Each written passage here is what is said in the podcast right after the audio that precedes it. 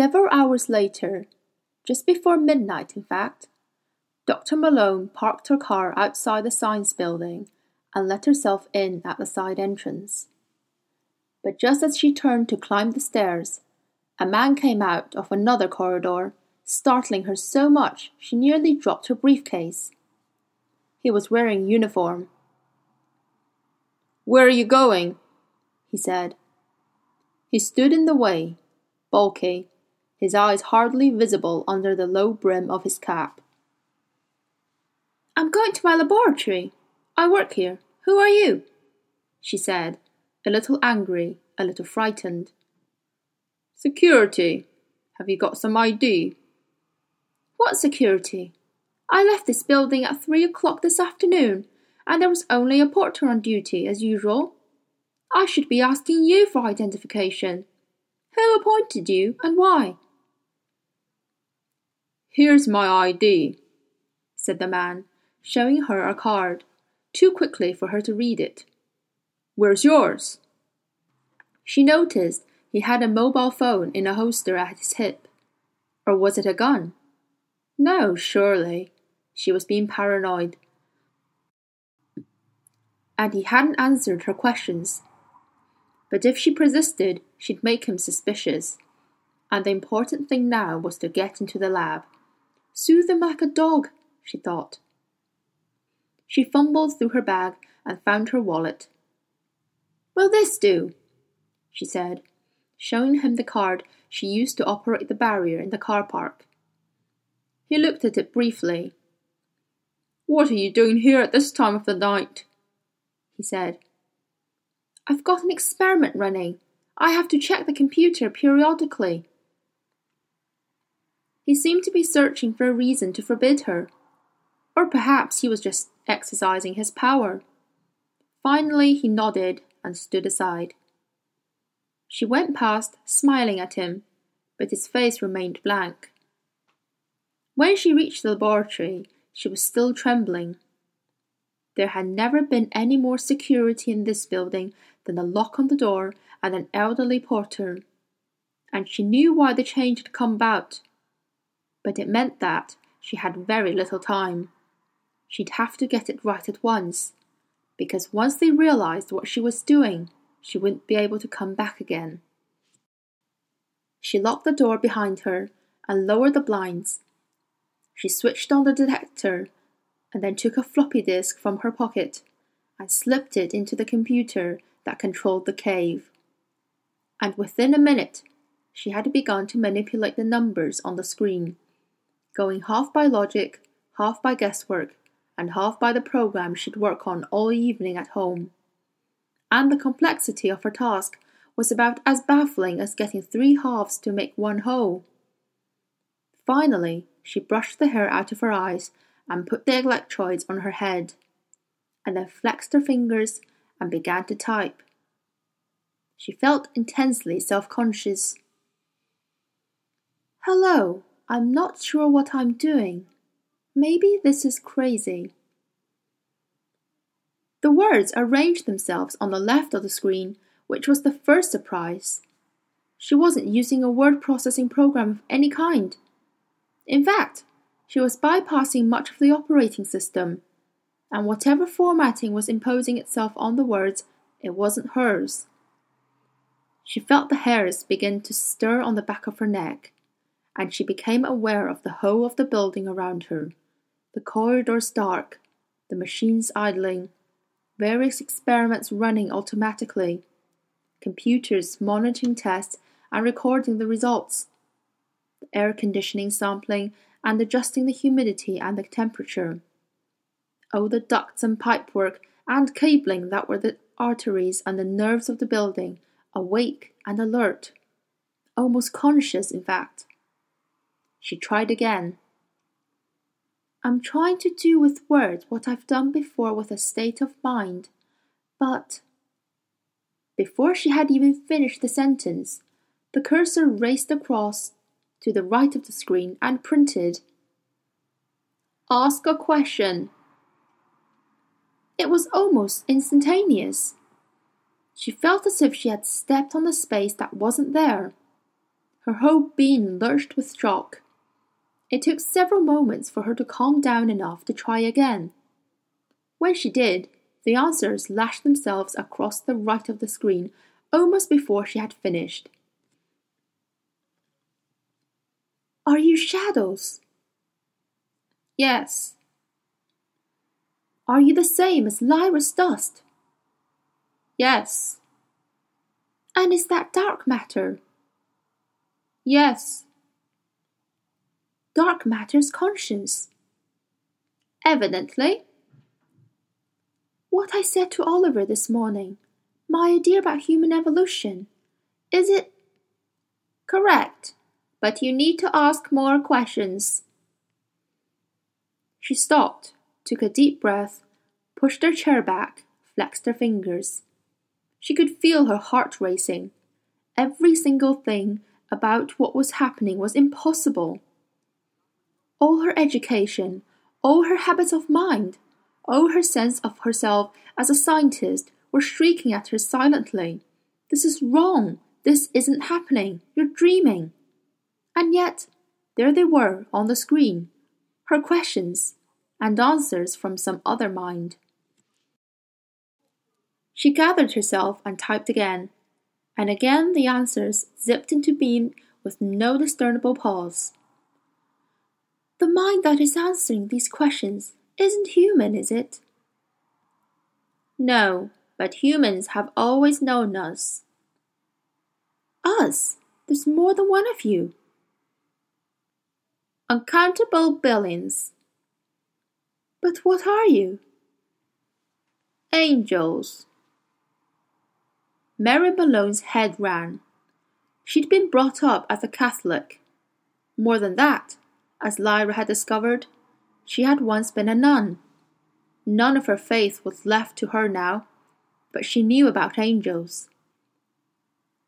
St. Augustine had said, Angel is the name of their office, not of their nature. If you seek the name of their nature, it is spirit. If you seek the name of their office, it is angel. From what they are, spirit. From what they do, angel. Dizzy, trembling, she typed again. Angels are creatures of shadow matter, of dust. Structures. Complexifications. Yes, and shadow matter is what we have called spirit. From what we are, spirit. From what we do, matter. Matter and spirit are one. She shivered. They'd been listening to her thoughts. And did you intervene in human evolution? Yes. Why? Vengeance. Vengeance for. Oh, rebel angels! After the war in heaven, Satan and the Garden of Eden. But it isn't true, is it? Is that what you. But why? Find the girl and the boy. Waste no more time. You must play the serpent. She took her hands from the keyboard and rubbed her eyes. The words were still there when she looked again. Where? Go to a road called Sunderland Avenue and find a tent. Deceive the guardian and go through. Take provisions for a long journey. You will be protected. The spectres will not touch you. But I.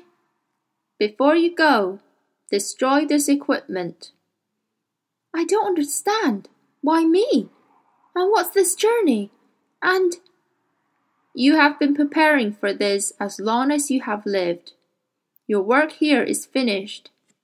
The last thing you must do in this world is prevent the enemies from taking control of it. Destroy the equipment. Do it now and go at once. Mary Malone pushed back the chair and stood up trembling.